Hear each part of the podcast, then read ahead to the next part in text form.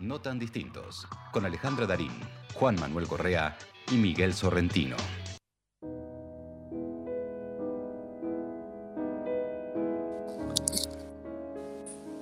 Sueña el rico en su riqueza, que más cuidados le ofrece. Sueña el pobre que padece su miseria y su pobreza. Sueña el que a medrar empieza. Sueña el que afana y pretende. Sueña el que agravia y ofende. Y en el mundo, en conclusión, todos sueñan lo que son, aunque ninguno lo entiende. Yo sueño que estoy aquí, de estas prisiones cargado y soñé que en otro estado más lisonjero me vi. ¿Qué es la vida? Un frenesí. ¿Qué es la vida? Una ilusión, una sombra, una ficción. Y el mayor bien es pequeño, que toda la vida es sueño. Y los sueños, Alejandra. Sueños son. Sueños son. Qué hermoso. ¿Calderón? Calderón de la Barca. Hermoso, me encanta esa frase. La vida es sueño y los sueños, sueños son. Y ese piano que se escuchaba de fondo está en nuestra cortina gracias a, la generosidad de Daniela Salinas, eh, la excelente pianista argentina, a quien le agradecemos por su participación en nuestro programa, de todos, de todos los programas del mes de junio. Y ahora, como todas las noches de los martes, eh, en este segmento que se llama El vino y la luna. Los animo a levantar su copa de vino o lo que tengan a mano, eh, algo para beber y para brindar por la vida, por la amistad, por la creatividad, por el arte, por el amor, Ahí se, escucho que alguien se está sirviendo algo, ¿puede ser? Yo, soy, yo ah, bueno. Y de esta manera, así, con alegría y brindando pese a todo, porque la vida tiene eso, se impone con su alegría, eh, recibimos a Daniel Marcove, un, un gran amigo nuestro, pero eso no es lo de menos, pero no, no está acá por convocado, invitado por eso, sino porque es un gran director de teatro, un gran actor. Y, bueno, ¿estás por ahí, Dani? Hola, hola, hola, qué gustazo conversar con ustedes y con todos los oyentes. Qué bueno que estés con nosotros. Hace mucho, mucho tiempo que teníamos ganas de invitarte. Eh, Daniel está saliendo por una llamada telefónica Así que mm, eh, tenemos muchas muchas ganas de invitarte porque te queremos mucho, todos los integrantes de No Tan Distintos. Te admiramos, te respetamos y bueno, todos, Miguel, Juan y yo estuvimos a tus órdenes, a tus, a tus órdenes directivas en muchos espectáculos. Así que bueno, de eso vamos a hablar un poco. Sí, hay, que, decir, Ale, hay que decir, hola Dani querido, hay que decir que, nuestro, nuestro deseo era tenerte habíamos soñado con tenerte en, el piso, en la radio, invitarte, tenerte presente, porque, eh, bueno, pues sabemos que a vos te gusta el convivio, porque sos un, animal de teatro. Este, no sé si escuchaste un fragmento de La vida de sueño, fue dedicada a vos, este, fue especialmente dedicada a vos, ¿no? Que sos un, soñador, un, nada, un animal del teatro. Eh, un, animal del teatro porteño, el teatro, nuestro teatro argentino, un, gran maestro, un generoso director y un, sobre todo un gran compañero, así que también es una alegría, me sumo a la salud de Alejandra, eh, que estés con nosotros. Has hecho, has hecho una cantidad enorme de, teatro, de espectáculos como actor, como director. Este, sos este, y esto te lo digo en serio, te lo digo siempre personalmente y lo vamos a compartir con el público. Sos una de esas personas que para mí merece, debería tener más espacio para, para contar, para, para, contar las experiencias, porque a mí me gusta la historia. Creo que la historia eh, de, nuestros grandes maestros, grandes actores, este, aprendemos algo de la tradición que tiene que ver con nosotros. Ahí Miguel también te quiere saludar. ¿Qué tal, Dani? Buenas noches. un, un placer enorme tener un amigo. Y también, bueno, contarle ¿no? a los oyentes que estamos conversando con un referente de la escena teatral en Buenos Aires desde hace muchos años. Y a mí me llama la atención una cosa, Dani. Eh, Recién Juan Manuel leía un texto de Calderón de la Barca y sabemos que la dramaturgia universal, por así decirlo, para, para incluir a todo el mundo, eh, es muy prolífera, prolífera. Y sin embargo vos estás con el prolífera. Y sin embargo vos eh, tenés una atracción particular por la dramaturgia argentina y, y digamos, tenés una trayectoria muy vasta como para poder haber elegido otra dramaturgia para dirigir o que te pueda haber interesado. Y sin embargo, sostenés desde un lugar de, no sé, de, de amor. ¿Desde dónde nace eso? Bueno, bueno, antes que nada, muchas gracias y saben que el amor, la admiración es absolutamente recíproca. Eh, bueno, eh, estoy conmovido realmente, muchas gracias por las palabras. Eh, sí, es curioso, porque como actor pude darme grandes gustos de hacer grandes textos, como La muerte de un viajante, que justo viniera Arthur Miller a Buenos Aires, o Recordando con Ira, eh, bueno, varias obras en el San Martín, pero como director, que llevo ya cerca de, no sé, creo que cerca de 80, 100 obras dirigidas, eh, todas son, no hay una sola que no sea de autor argentino.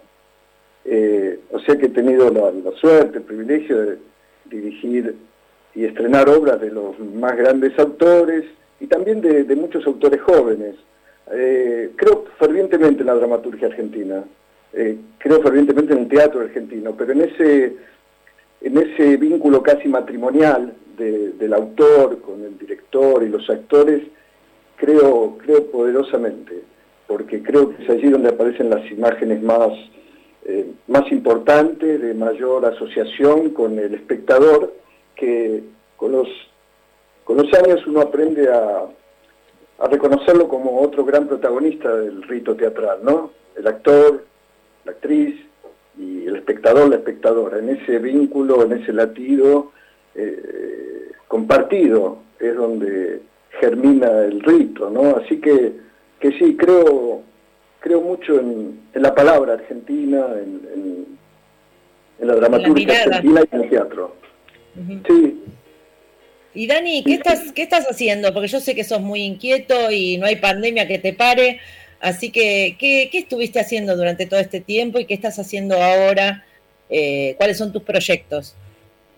Bueno, sí, sí, este, este tiempo que, ha sido, bueno, que es tan extraño, tan, tan difícil, eh, para mí ha sido de, mucho motor, ¿no? Como que el bichito nuestro del teatro, ese bichito que nos ha picado, eh, tiene, tiene que vencer eh, defendiéndose y atacando al bicho este maldito de, la enfermedad y de la muerte. Nuestro, nuestro bichito da vida, da salud, da alegría, da emoción. Y bueno, estrené en febrero un espectáculo que se llama El Fixer de Mario Diamond, un autor con el, con el que hemos trabajado justamente. Eh, y ahora estoy ensayando una nueva obra de Pacho Donner. Eh, hay un papel que vuela, eh, que es para estrenar ahora en agosto y septiembre, y bueno, y esperando a que se pueda reponer a la izquierda del Roble, o otra obra de Pacho, eh, que ya estamos en el tercer año. sí, todos, todos proyectos muy conocidos por todos proyectos muy conocidos por nosotros porque participamos tanto Juan Manuel en tu claro, de pudor decirlo, sí. Eh, y esperando, esperando muy, muy agazapado. La... En todos los periodos que he hecho, como les decía, que son muchos, nunca yo elegí una obra. Es decir, nunca fui de esos directores que tenían una obra y la llevaron para adelante. Siempre hice en función de lo que me ofrecieron aquello que me, que me conmovía, tanto sensible como conceptualmente, pero hay una obra que es la única que yo he decidido hacer y que está ahí esperando, como les decía, para, para poder ensayarla, que es y Rafael de Abelardo Castillo, eh, la historia de Edgar Allan Poe, que también tenemos allí algunos de ustedes con la alegría de volver a trabajar juntos. Sí, y eh, yo, bueno, voy a decirlo, Miguel y, Miguel y yo somos parte de ese proyecto, Dani, que vos elegiste como, como motor y también es un honor porque alguien tan digamos, con tanta historia en el Teatro Nacional, en nuestro teatro, pensando que estuvo con los grandes maestros, que actuaste con los grandes de la escena, que vos mismo sos un, grande de la escena, este, es un honor que, bueno, poder estar en ese proyecto que elegiste y que seguramente más temprano que tarde verá la luz. Te quiero, te quiero, preguntar, es, una obra de Israel este, estamos, que, va a dirigir, eh, que, autor, cuyo autor es eh, Abelardo Castillo y, que va, y cuya versión reversionó eh, su mujer, eh, Isabel, eh, perdón, Silvia Paraguirre y junto a Daniel Marcove, y vamos a estar Miguel y yo. Este, dentro de un gran elenco de grandes actrices y actores. Así que es También trabaja la hija de una gran actriz allí. Una gran, actriz, también, trabaja Toti, Antonia, que es, Antonia, que es, que es un amor, que es una actriz bárbara, y que nada, todo, todo el elenco no ve la hora de que de, ponernos a, atrás de esa, de esa, de esa máquina y salir a, y, trabajar. Pero te quiero preguntar, porque a mí me pasó eh, que los primeros días de la cuarentena anterior, de la primer cuarentena, y Rafael fue uno de los grandes focos que me sostuvieron y que me dieron, eh, digamos, que me contenían en el encierro. ¿Cómo hiciste vos, un creador de tu potencia y de tu, de tu inquietud, como decía Alejandra, de tu, de tu fuego, digamos, por decirlo de alguna manera, con estas dos, dos cuarentenas? Porque hubo una y ahora eh, estamos eh, transitando otra, ¿no? ¿Cómo, cómo, cómo lo llevaste? ¿cómo la llevaste? ¿Qué hacías? ¿Qué hacías? Sí, Todos fueron diferentes, ¿no? No sé qué les ha pasado a ustedes y a todos a todos, a todas y todos los y las oyentes, ¿no? Pero la primera para mí fue casi como provechosa, de gran introspección, de gran revisión del pasado, eh, y lo sentí como un tiempo muy importante, muy importante. Ya esta segunda fue diferente, ¿no? Con, momentos de angustia, de desazón ante la incertidumbre, pero bueno, ahora con todo el tema de la vacunación y, siempre la ilusión de, de, lo positivo, ¿no? Como decía la Crila, mi gran maestra, eh, esto también pasará, decía ella, ¿no? Mm. Va a pasar con, dejando secuelas, cambios. También les digo que, que nuestro trabajo, nuestra tarea, nuestro medio ha cambiado muchísimo. Eh, a veces me siento medio un dinosaurio, como decía Juan, he tenido la fortuna, el honor de trabajar con, los más grandes autores, con los más grandes directores, con los más grandes actores, de, haber pertenecido al elenco estable de San Martín, haber viajado mundo, haber ganado por suerte muchos premios y nominaciones. Eh, pero me pasa mucho ahora, por ejemplo, con los alumnos, que me lleno la boca con gente con la que he trabajado, y del otro lado uno ve un blanco total, que no tiene ni idea, ¿no? Hay un tema importante de falta de reconocimiento a nuestra historia, a nuestra memoria. Eh, así que viene un nuevo medio. hablando de eso, Dani, disculpa, hablando de eso, porque era una pregunta que te quería hacer desde, desde antes. ¿Quiénes fueron tus maestros, además de, de, de la Crila? Bueno, mira, justamente esta semana ha sido una semana de mucha conmoción, porque yo empecé a estudiar con la crila y la acompañaba la crila Julio Rano. Mm. Es una pérdida muy dolorosa. Eh, y mi primer trabajo fue con la crila y Aleso. O sea que por allí anduvieron mis primeras, mis primeras luces, pero a quien considero mi gran maestra es la crila y a quien le guardo una enorme gratitud porque fue la primera persona que realmente confió en mí y con el tiempo uno se pone más, más mayor, más viejito y empieza a reconocer eh, con mucha gratitud a aquellas personas que a uno le abrieron una puerta que confiaron en uno, ¿no? Eh, sí, será, será agradecido. Por eso digo, en los, en lo, en esta, en esto que contabas de la, de la primer parte de la cuarentena y la pandemia, esto de la introspección, de encontrarse con los buenos recuerdos, con las buenas cosas, con los buenos maestros, no solamente en la actuación, sino la gente que te, que te impulsa a seguir, me parece que ha sido de un gran alivio para muchos de nosotros eh, pensar en los amores de uno, ¿no? En los amores que uno ha tenido tanto teatralmente como, como, como vitalmente. Y salvo que mis eh, compañeros tengan que hacer alguna pregunta más o quieran hacer una pregunta más. Una chiquita, una chiquita. Eh, quisiera saber si, si Daniel Marcove, cuando era chiquito, cuando era un niño que iba a la escuela, jugaba en la plaza, este, sí, un niño, un niño, un niño eh, inquieto, ya pensaba en el teatro o, cómo fue, si, que, si querés brevemente, cómo fue ese encuentro con, con, esta pasión que fue tu vida, te marcó la vida, ¿no? Sí, sí, no, no, nada, nada que ver con el teatro, incluso mi entrada al teatro eh, fue, uno en aquel momento la piensa casual, después uno se da cuenta que naturalmente hubo motivos muy, muy importantes para que yo entrara al teatro, pero en realidad yo tenía 19 años, era un estudiante de la facultad, la carrera de filosofía, estaba en tercer año y estaba de novio con mi primer gran amor, Olga, que además de ser una compañera de la facultad, era coreuta y cantaba en dos coros. Y yo en ese momento laburaba también en una fábrica, una fábrica de camisas. Y un, mediodía, charlando con, con mi único compañero, que era esa fábrica donde uno hacía de todo, ¿no?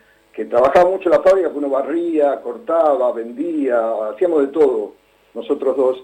Le dije, comiendo, me acuerdo, un sándwich, digo, ah, yo tendría que hacer algo, porque estoy podrido de esperar a Olga dos noches. Y, y él me dijo, ¿y qué te gustaría hacer? Y yo no sé, y no sé por qué, les aseguro que no sé por qué, pero dije, no sé, teatro, no sé, teatro. Y estábamos en febrero, febrero del 76. Y él al otro día me trajo el recorte de un diario que de algo que era muy infrecuente en ese momento, que era Taller de Teatro para Adolescentes Agustín Aleso. Bueno, yo llamé eh, y me, me preguntaron la edad, yo dije, tengo 19, me dice, ah, no, es hasta 18. Pero mañana, el sábado, va a dar sus exámenes de ingreso Krila. Y yo no entendía los nombres, no sabía de qué se trataba y fui. Bueno, para hacerla corta, era una audición con muchísima gente y yo estaba seguro que no había entrado, pero bueno, a la semana siguiente iban a dar la lista, como de 200 entrábamos 20, 25, y fui, fui a verla y en la puerta, una institución que todavía sigue estando, Río Abierto, ahí por Paraguay, Escalabrini Ortiz, y me sorprendí mucho estando en la lista. Bueno, entré, fui a la primera clase y a la segunda clase la Crila me dice que quiere hablar conmigo eh, y yo estaba seguro que era para echarme. Porque para mí ser actor había que ser como halcón, como Belván. Yo, yo, yo, estaba ahí para esperar a mi novia, ¿no? Para, y no, para mi sorpresa me decía que ella iba a co-dirigir un espectáculo con ese Aleso que yo había oído nombrar, pero lo, que lo iban a co-dirigir de una forma muy extraña. Ella iba a dirigir las mujeres y Agustina los hombres y que, pero, que Agustín tenía muchos candidatos, pero que ella quería que me conociera. Bueno, fui, seguramente ya lo tenían resuelto, y Agustín me dio mm, el papel y empecé a ensayar la obra que se estrenó un 27 de septiembre del 76. Y lo digo, eh, la fecha la recuerdo tanto porque fue el día que cumplí 20 años. O sea que en aquel momento fue una mera anécdota, pero por hoy tiene un nombre valor porque cada año que transcurre es un año más de teatro. Dani, Dani también un gran contador de anécdotas teatrales, ¿no? todos, hemos escuchado. Eh, ahora estaba pensando un poco, y para ir terminando, estaba pensando un poco que por ahí a tus alumnos le pasa lo mismo que te pasaba a vos cuando tenías 20 años, que no conocías quiénes eran, aunque ya Leso y Krila y todos esos eran renombrados actores y, directores. Y claro, porque tiene que ver con eso, con la, con la juventud, con la primera juventud. Ahora, Dani, para terminar nuestro mini reportaje, le preguntamos siempre a, todos nuestros invitados e invitadas eh, la pregunta que es común a todos ellos. ¿Qué es el amor para vos? Ah, bueno, yo, yo preferiría terminar acá. Eh. Fue un gusto charlar con ustedes. Qué difícil. No, no, no, no, Qué difícil, qué difícil. Bueno, eh, ¿por, qué es difícil? Porque, bueno, es, es, una pregunta de pocas palabras, ¿no? Pero, pero invita a un a respuesta con un universo enorme de, palabras, uno quiere ser ingenioso, original y, no sé, solo se me ocurren obviedades y cursilerías, pero Pero bueno, en, este, tiempo de revisión, sin duda, eh, eh, dentro del rompecabezas que, que es la vida ¿no? de cada uno y cada uno de nosotros, y rompecabezas digo en el sentido literal de la palabra, no rompecabezas, el, el amor es, ha sido una pieza muy, muy importante. Quizás yo no me di cuenta cuando lo vivía. ¿eh? Saben que cuando yo era joven yo pensaba que el amor era algo tan grande, tan grande que no me pasaba a mí que le pasaba a los demás. O sea, me costaba mucho reconocer que yo amaba. Con el tiempo pude descubrir cuánto había amado a una de esas personas. Eh, a todo nivel, no solo a nivel pareja, a nivel familiar. Bueno, eh, el amor siempre me resultó algo muy, muy inmenso. Eh, y, he aprendido a, valorizarlo y a descubrir mis dificultades también con el amor, ¿no? Eh, no mm. sé cuánto he sabido amar. Eh, me he llenado la, boca de frases que el amor es una tarea y todo esto, pero bueno, eh, no sé cuánto, pero sí estoy muy, muy orgulloso de los amores que tuve y de los amores que tengo. En este momento estoy muy, muy, muy tomado por el amor por mi familia, que quizás en otros momentos de mi vida estuvo como, como dejado de lado o último ¿no? en la lista de las prioridades. Tengo todavía el privilegio de tener a mis viejos, ahí con achaques, pero están, y bueno, y mi hijo, pero sobre todo, ustedes saben, la, enorme alegría de, de, contar con Río, mi primer nieto que tiene un año y tres meses y que es mi motivo de mayor alegría en este momento. Amor concentrado. Gracias, Dani. Gracias por haber estado con nosotros. Te queremos mucho. Estamos muy, muy contentos de que hayas estado en este programa eh, acompañándonos y contándonos cosas de tu vida. Gracias. Nos agradezco muchísimo la invitación y bueno, hasta pronto. Gracias, Dani. Abrazo fuerte, fuerte. Fuerte. No tan distintos. Con Alejandra Darín, Juan Manuel Correa y Miguel Sorrentino.